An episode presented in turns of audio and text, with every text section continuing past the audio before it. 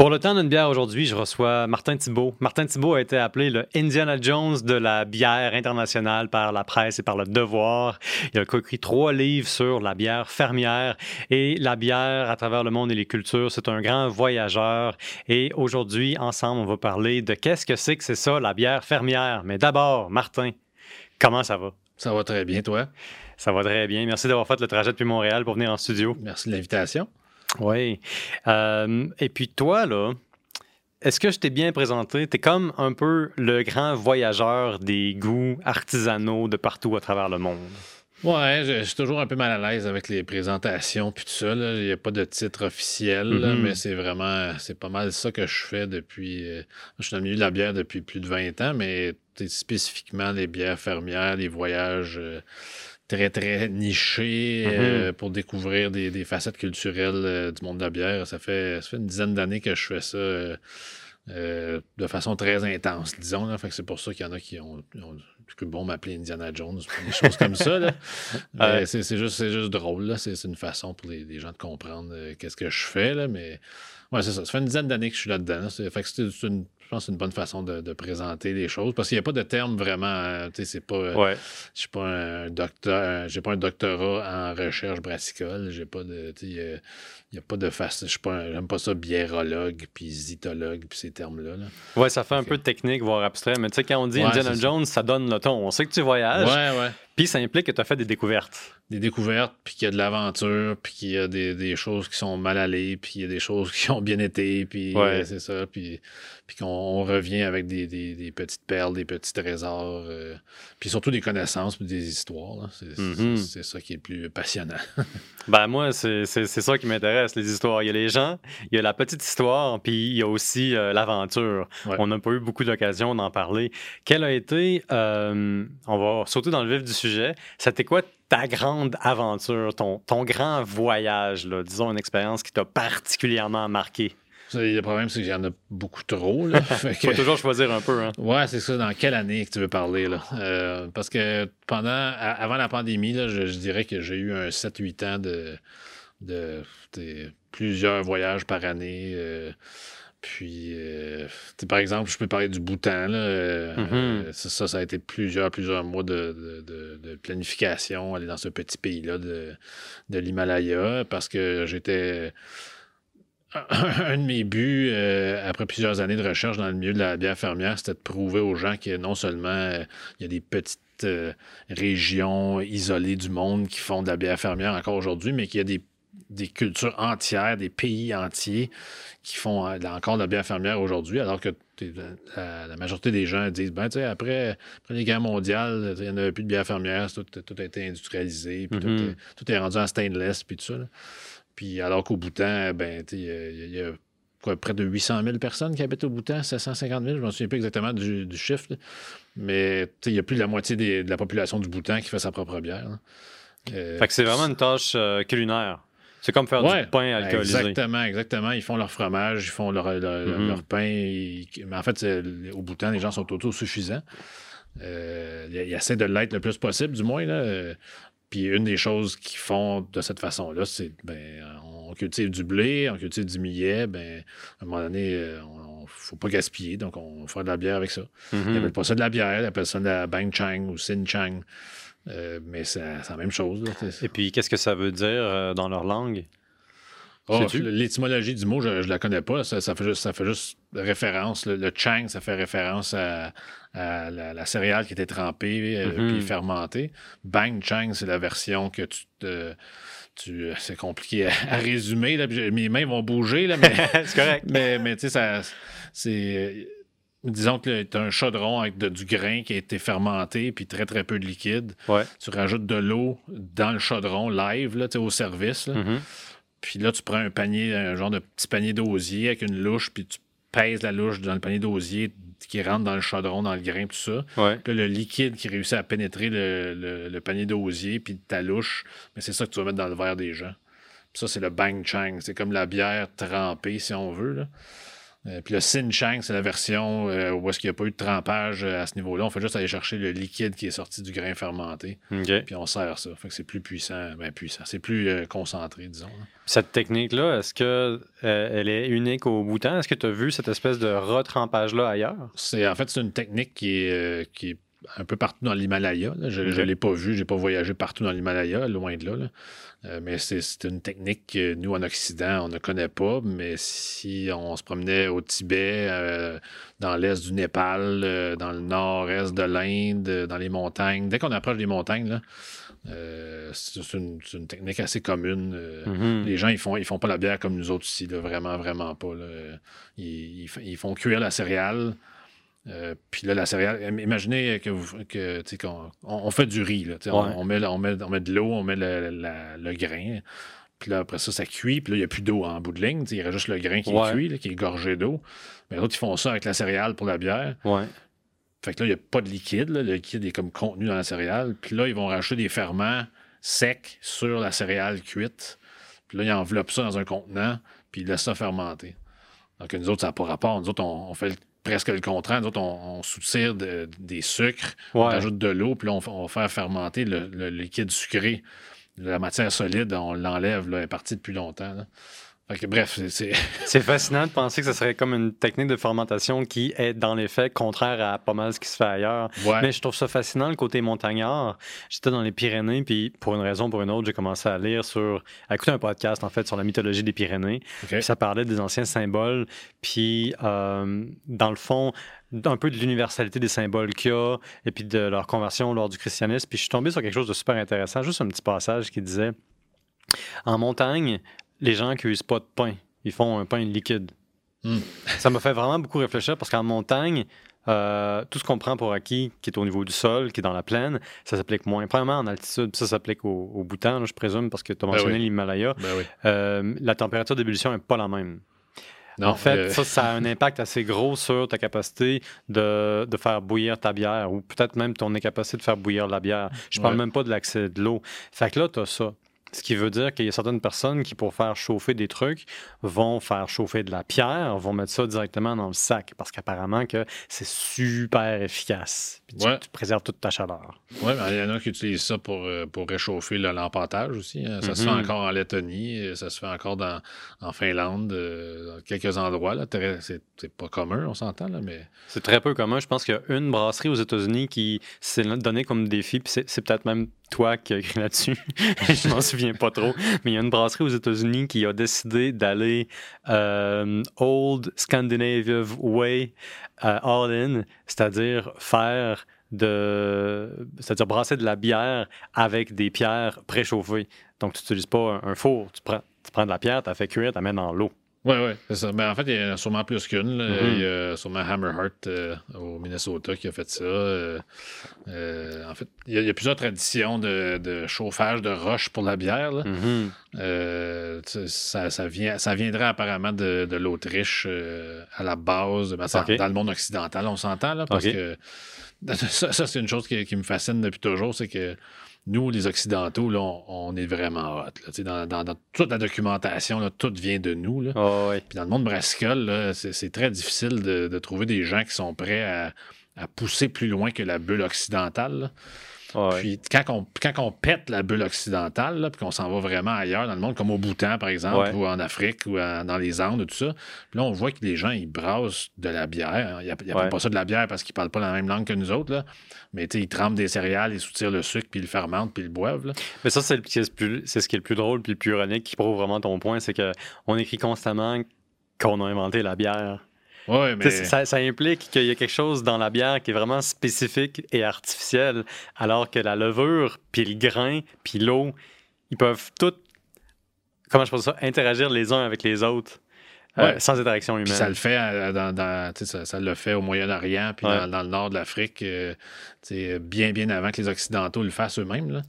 c'est comme si côté histoire de la bière, on admet que la Mésopotamie, l'Égypte, tout ça, ils, été, des, ils ont, été des, grands brasseurs de bière, mais par la suite, ces gens-là, on ne les étudie pas. Mhm. Puis il y a juste nous, occidentaux, qui faisons de la bière parce que notre bière est vraiment bonne. Ouais. Puis on oublie qu'il y a d'autres peuples sur la planète qui, qui ont fait quelque chose qu'on pourrait appeler de la bière.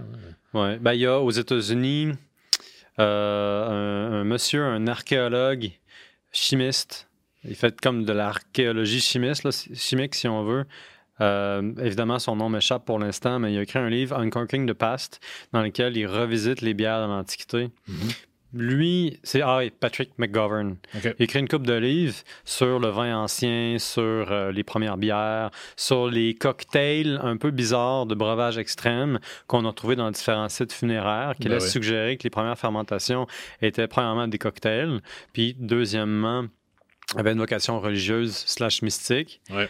Avant la- l'avènement de l'agriculture, ce qui confirme une vieille théorie des années 1960, en tout cas, qui la confirme pas absolument, mais qui va dans le même sens qu'une théorie des années 60 qui dit que euh, la fermentation aurait été plus responsable de la civilisation agraire, donc de l'adoption de l'agriculture, Ouais. que, mettons, le pain. Puis je trouvais ça intéressant parce que tu mentionnais le millet, puis l'Himalaya, puis moi, je pensais Bhoutan, je pensais communauté reculée, il n'y a pas de route, il faut garder le grain. Je me disais, dans ton expérience à toi, est-ce que ça aurait du sens que la fermentation soit considérée au Bhoutan comme une technique de préservation du grain?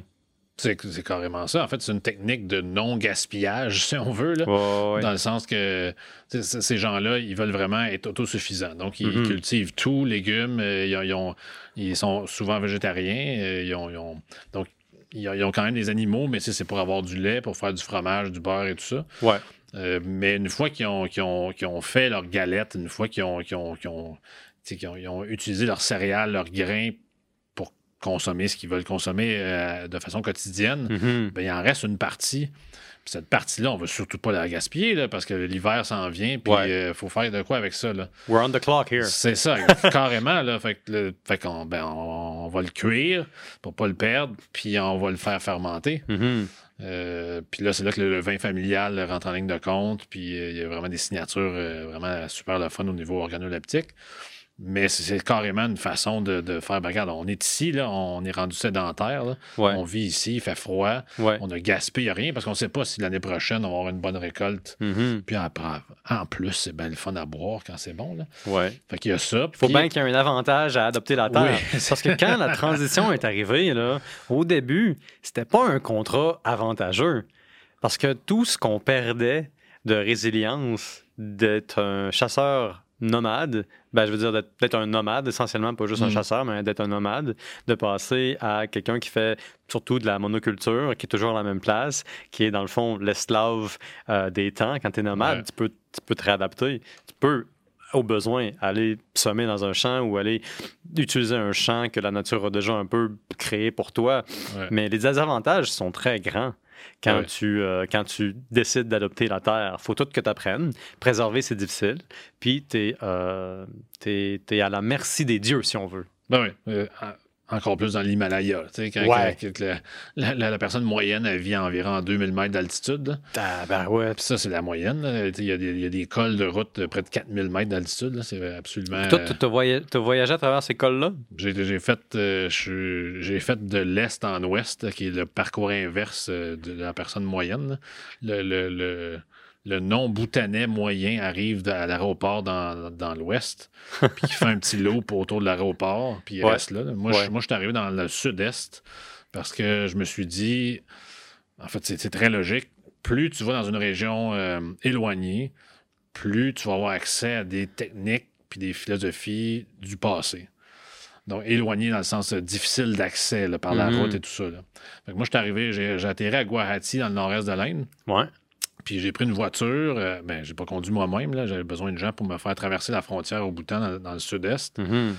Puis le sud-est, euh, c'est c'est même. Tu sais, la, la langue nationale du Bhoutan, ils la parlent même pas là-bas. là. C'est- Ils la connaissent pas. non, c'est c'est le Changla qui parle là-bas, c'est pas le Dzonga. Puis, tu sais, même mes, mes traducteurs qui m'attendaient à la frontière du sud-est, euh, eux autres, ils font partie de la, la grande majorité de la population qui parle Dzonga. Puis même eux, il y avait de la misère à communiquer avec les gens du, du sud-est du Bhoutan. là. OK. J'ai été capable de voir des, tra- des- des techniques de brassage là-bas, puis des, c'est ça, des, des techniques de récolte euh, que les gens de l'Ouest qui sont plus contemporains, si je veux. Ils ont accès à la capitale, ils ont accès à des, biens, euh, ils ont accès à Internet et tout ça. Mais les gens dans le sud-est euh, sont, sont, loin de tout. As l'impression, je ne veux pas nommer une année, là, mais tu as l'impression qu'ils sont vraiment dans le passé. Dans une autre année. Dans une autre année, vraiment, vraiment. C'est que c'est difficile de se déplacer, c'est difficile de d'aller, mettons, à la capitale. Et puis, euh, les routes, j'imagine, sont plutôt dangereuses. Excuse-moi, mais moi, tu me dis. Les... Ah, J'avais peur de juger, mais on est dans l'Himalaya, on ah, est haut, puis on est loin. C'est pire qu'à Montréal. C'est à ce niveau-là Et ça, mesdames et messieurs, ça n'est pas peu dire. c'est vraiment. Là, euh, j'ai fait des routes en Éthiopie qui étaient beaucoup plus agréables, beaucoup mieux faites. C'est la route nationale, route number one au bout temps. C'est lorsqu'on sort du, loop dans l'ouest, où mm-hmm. l'aéroport est. C'est là qu'a fini. C'est de la c'est de la garnotte avec des trous à tous les 10 mètres. Euh, on peut si on peut rouler à 20 km/h, c'est beau. Là. Puis même là, tu 20 km/h, 25 km/h, on met en péril la voiture. Mais là, toi, ça t'a pris combien de temps à 20 km/h à, rouler dans, une section éloignée de la capitale du ben, C'est pas moi qui, conduis. Là. Les étrangers n'ont pas le droit de conduire au Boutan. Puis c'est une, très bonne chose parce qu'il y aurait, des, morts à tous les jours. parce que ces routes-là sont toutes à flanc de falaise. Des, falaises, euh, vraiment. Il n'y a pas de. Si tu regardes puis ils vendent, t'es mort. À peu près. Là, Puis il y, a littéralement des voitures dans les fossés partout. Puis c'est des fossés de centaines de mètres de profond. Là. C'est, pas, pas la 50. Là. C'est, c'est, des, méchants fossés. Mais bref, on n'a pas le droit de conduire là-bas, mais c'est quand tu veux passer du sud-est vers l'ouest, ça te prend au moins une semaine de route continue, mettons. Là. OK. Fait que tu des 8-10 heures par jour euh, pour faire 100 km. Puis là, tu te couches, puis tu manges, puis tu es heureux. Là. Mais c'est ça, faut que tu fasses ça tous les jours. Fait que tu fais 100 km dans une journée, puis tu t'en sors bien si tu t'en sors. Si tu es un bon conducteur. Puis toi, tu avais un conducteur, je pense, qui était indien, qui venait de l'Inde? Non, non, c'est un, un, un, boutanais de, de, l'Ouest. OK. Mais il fait juste ça dans la vie, conduire sur les, les, routes euh, du Bhoutan. Il doit avoir des nerfs d'acier.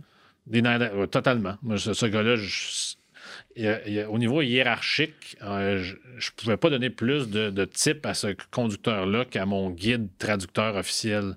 Mais à la fin du voyage, j'ai tout fait pour qu'il y ait autant d'argent que mon traducteur. J'étais comme, c'est ce gars-là qui fait aujourd'hui que je suis en une pièce. Ouais, ouais, Le traducteur m'a aidé énormément. Ben tout ça, mais puis le planning, puis tout ça, c'est. Ce qu'il a fait, c'est d'une valeur inestimable, mais le conducteur, qui s'appelait Nado, mm-hmm. N-A-D-O, euh, c'est lui qui a fait qu'à tous les jours, on arrivait, puis on n'avait pas vomi. On n'avait pas eu de mal de dos. On est arrivé, puis ouais, ça a comme brassé pendant 8 heures aujourd'hui, haha, puis on continue avec notre journée. Euh, alors qu'un mauvais conducteur aurait. Je serais arrivé le soir, j'imagine, que je m'en vais me coucher parce que ça tourne, puis je Ou j'ai un hernie tout d'un coup. je sais pas. Oui, ouais, je comprends ce que tu veux dire. C'est ton garde du corps contre mère nature. Exactement. Puis mère autoroute avec des garnottes de, de, de, de, trous de 6 pieds de profond à côté d'une corniche de 100 mètres. Le pire, c'est qu'une fois que tu capotes du côté de, la falaise et tout ça, où est-ce que tu pourrais tomber, ben, euh, t'oublies que de l'autre côté, ben, c'est une, une, montagne escarpée avec des, des, éboulements de roches euh, constants, constant, réguliers. Génial. À, toutes les deux, trois heures, t'arrêtes parce qu'il y a comme une roche de la grosseur du bureau ici qui est comme tombée sur la route.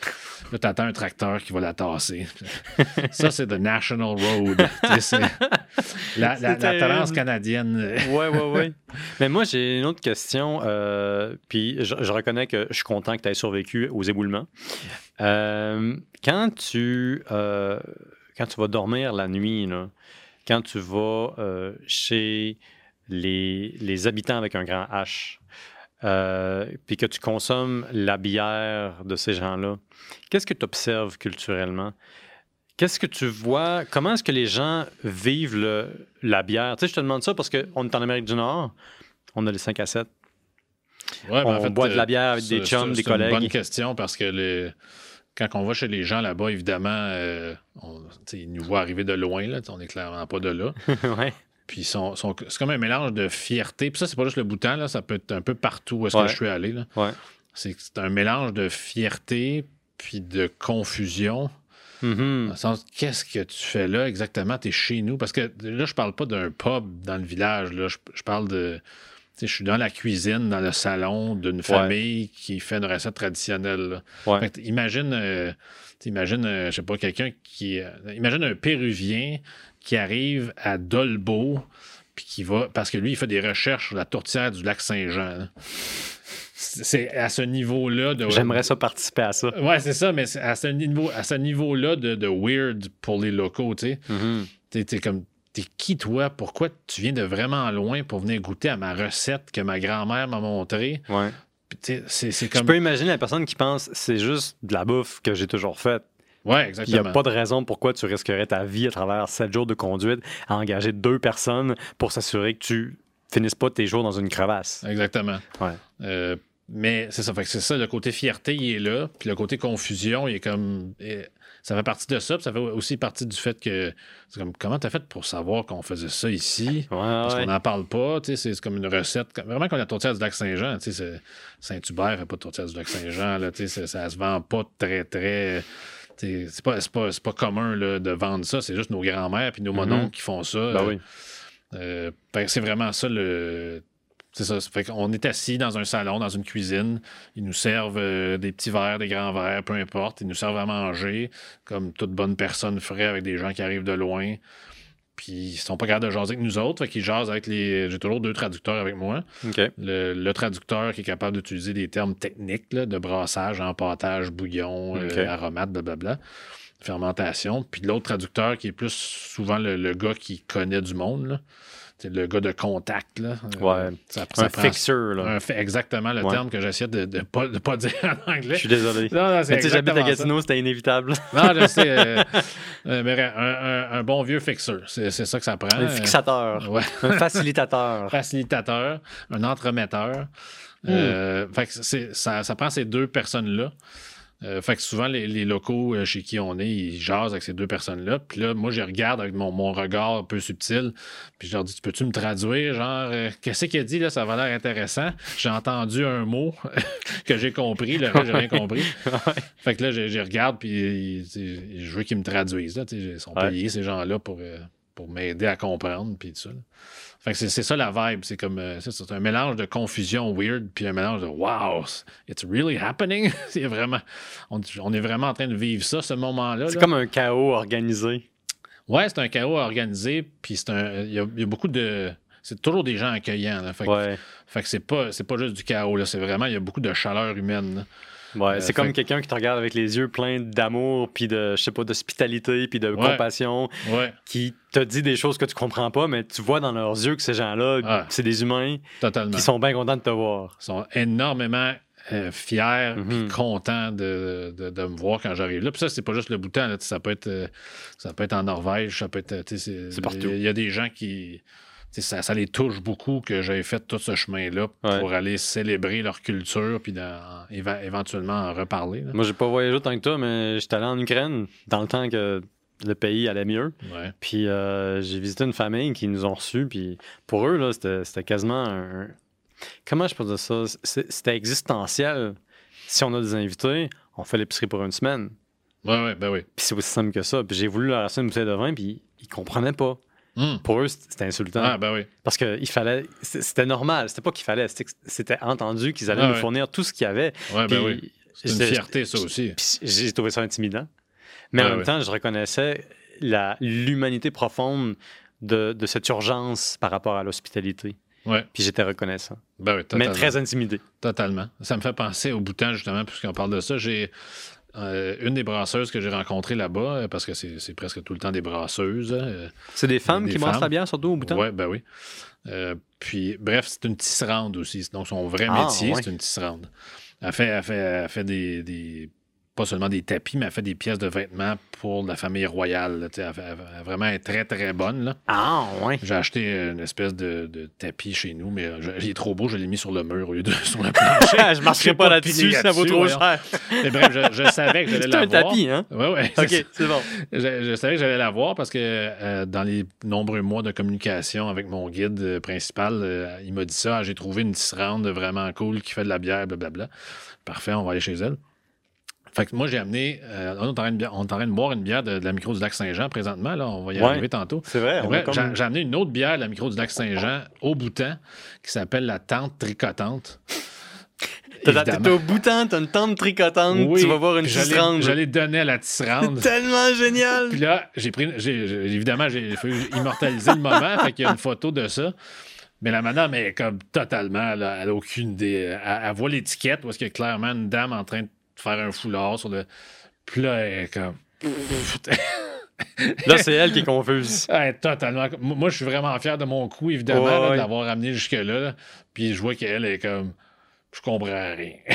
Je, je sais pas pourquoi c'est une tisserande. non, c'est C'est-tu un commentaire politique? Est-ce que c'est moi qui me fais comparer à une autre tisserande? Est-ce que je vais perdre ma job? Est-ce que la famille royale est au courant? Ouais, elle est comme complètement là, flabbergasté. Après, ça, on- après la photo, on s'est rassis, puis on a continué à manger, puis boire, puis.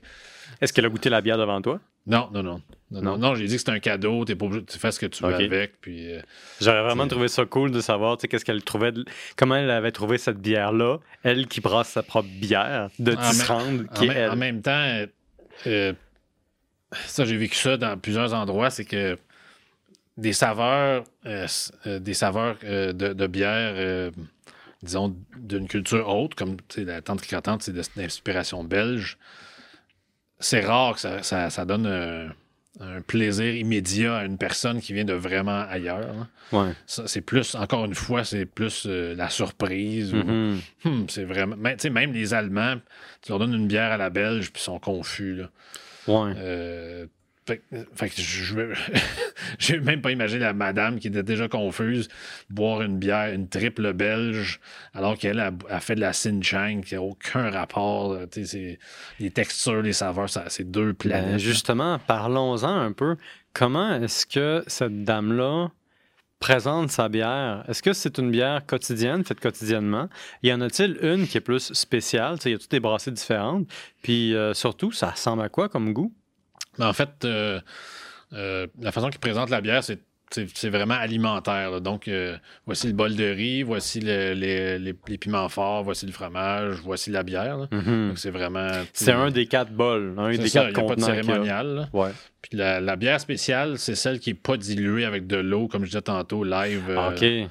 euh, la, la bière de tous les jours, c'est celle qui est, qui est diluée avec de l'eau dans le contenant, qui a des grains fermentés, puis avec la louche, puis tout ça, pas les dosiers. là.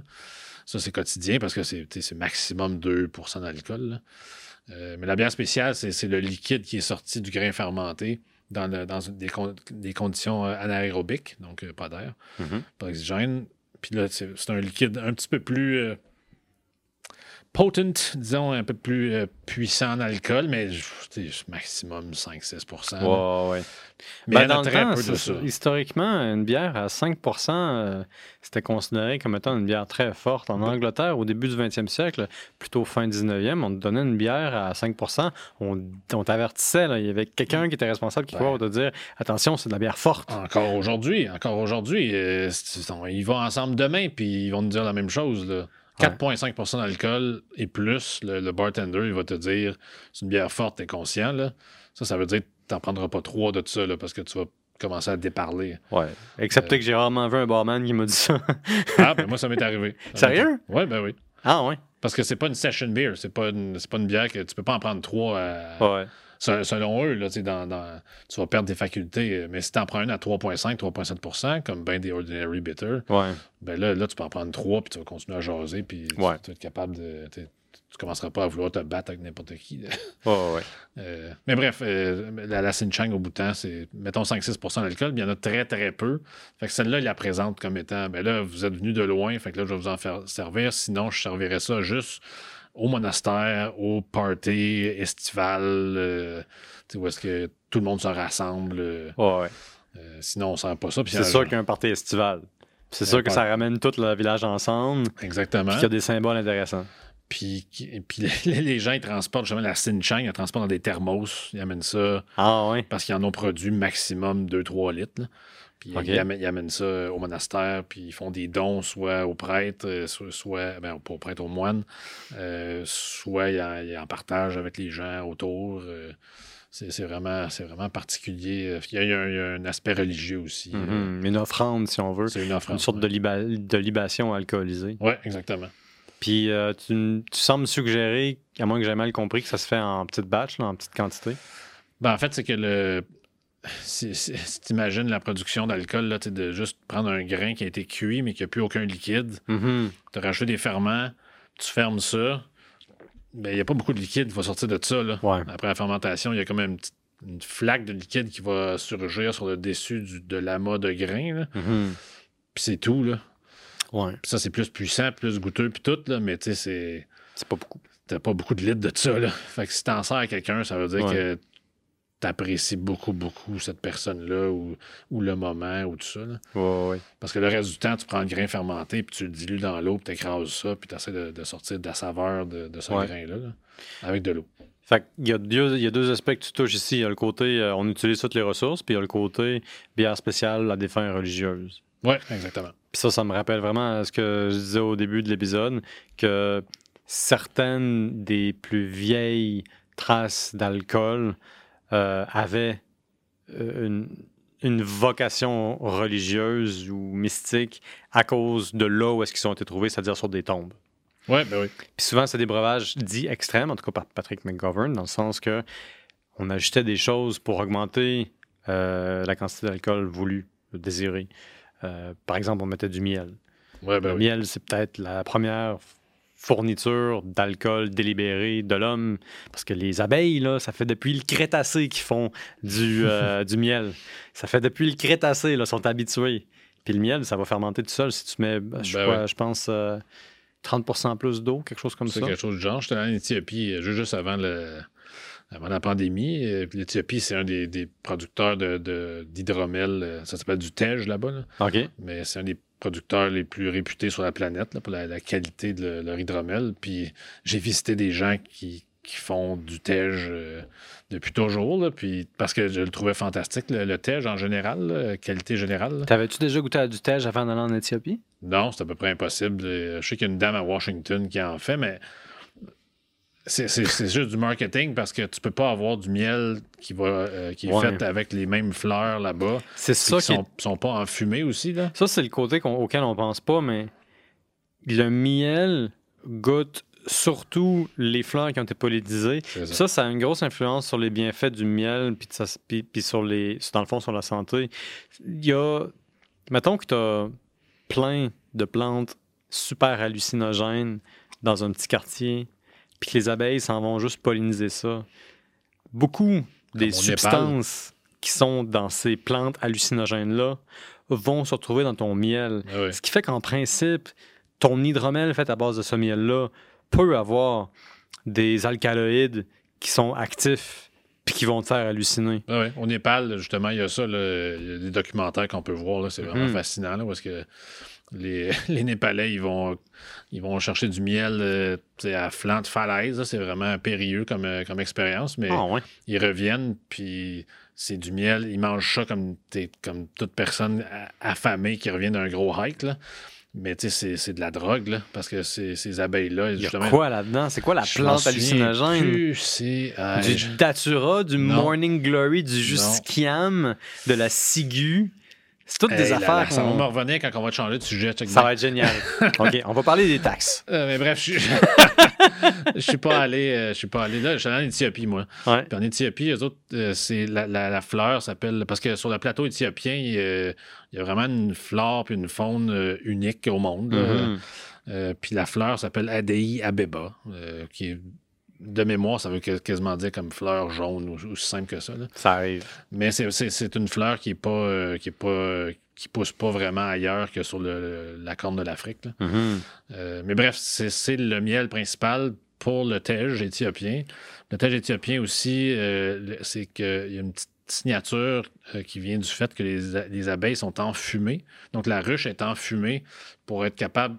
On de faire sortir les abeilles. C'est ça. On, les fait sortir, on les endort, puis là, on leur vole le miel. puis bref. Le miel est, brut, carrément brut, avec la propolis et tout ça, dans un grand contenant. On rajoute de l'eau, on ferme ça, Puis, tu sais, ça va faire du tej avec le temps. Puis, on sert trois, niveaux différents de. Le, si on veut, le light, le medium, puis le strong. Le strong est beaucoup plus sec euh, parce que ça a presque tout fermenté. Donc, on est dans le 12-14% d'alcool, euh, mais plus sec. Le médium, j'étais plus dans le 8-9% d'alcool. C'est vraiment un bel équilibre de saveur de miel, puis de Mhm. chaleur d'alcool, rondeur, tout ça. Puis le light, si on veut, ça, c'est la version boisson gazeuse, là, qui est à peine alcoolisée, qui est full sucrée. Tu goûtes le miel à fond de caisse. Ouais, c'est ça. C'est du miel avec quelques bulles de fermentation parce que ça commence à fermenter, mais c'est tout. Là. Ouais. Puis ça, les enfants, ils boivent ça euh, parce que justement, il n'y a presque pas d'alcool. Est-ce que tu notes un effet intoxicant autre que l'alcool? Non, non, non. non, non. Euh, mais si tu bois du strong, euh, ça, ça tape. Ça tape vite. Ça tape plus qu'un bon vin fortifié? Euh, euh, faudrait que je teste. Mais, mais ça On va tape- tester ça ensemble. Ouais. J'aimerais ça de présent. ça m'intrigue. Ça, ça tapait, ça tapait vite. Mais, mais bref, la qualité du produit était vraiment exceptionnelle. Ouais. Puis, bref, je sais pas pourquoi on parlait de ça? Écoute, pourquoi est-ce qu'on parle le de quoi que ce soit? Ouais, ça. Moi, ça me tentait de te parler. Mais ça, c'est ça. C'est des genres de. Parce qu'on parlait de, de substances que tu peux acheter dans, dans ta bière. On Ouais. parlait aussi d'arômes. Puis moi, je t'intéressais, mettons, euh, quand on parlait du bouton, c'est quoi les arômes que tu t'en chercher, les goûts que tu as, mettons, trouvé euh, au bouton, peut-être des goûts que tu n'as pas trouvé ailleurs. Tu sais, qu'est-ce que ça goûte, cette bière-là? En fait, c'est c'est rare des choses qui ne qui font pas penser à rien. Là. Mhm. Euh, au bout de temps, la, la- la bière, c'est comme une Berliner Weiss, mettons. là. OK. Donc, ah, vraiment ouais. l'acidité lactique. Ouais. Euh, t'as une petite touche de pomme verte citron. euh, mais avec le funk local, parce que c'est vraiment des levains qui font euh, Mhm. eux-mêmes. Là. Euh, en fait, ils font des, des- des galettes euh, de, de céréales cuites avec une herbe du jardin. Ils laissent ça moisir à l'air libre. Mhm. C'est ça qui, qui permet la fermentation du grain cuit euh, sans liquide. là. Ouais. Euh, ben, fait que t'as cette, cette signature-là de, comme de pain croûté avec le côté pomme verte, citron, yogourt nature. C'est intéressant, ça, comme combinaison? Ouais, ça marche super bien. Quand c'est bien fait, ça marche vraiment bien. Euh, Peintable. Ben oui, parce que c'est 2% d'alcool puis il n'y a pas de bulle. Tabarouette, ouais. ça, ça- ça se boit comme de l'eau. là. C'est Ouais, vraiment ouais, c'est de l'eau à saveur de Berliner Weiss. C'est Ouais. vraiment ça. là. Ouais. C'est, donc, c'est, c'est pas super, euh, c'est pas super carbonisé. C'est frais. Puis ça a des goûts intéressants.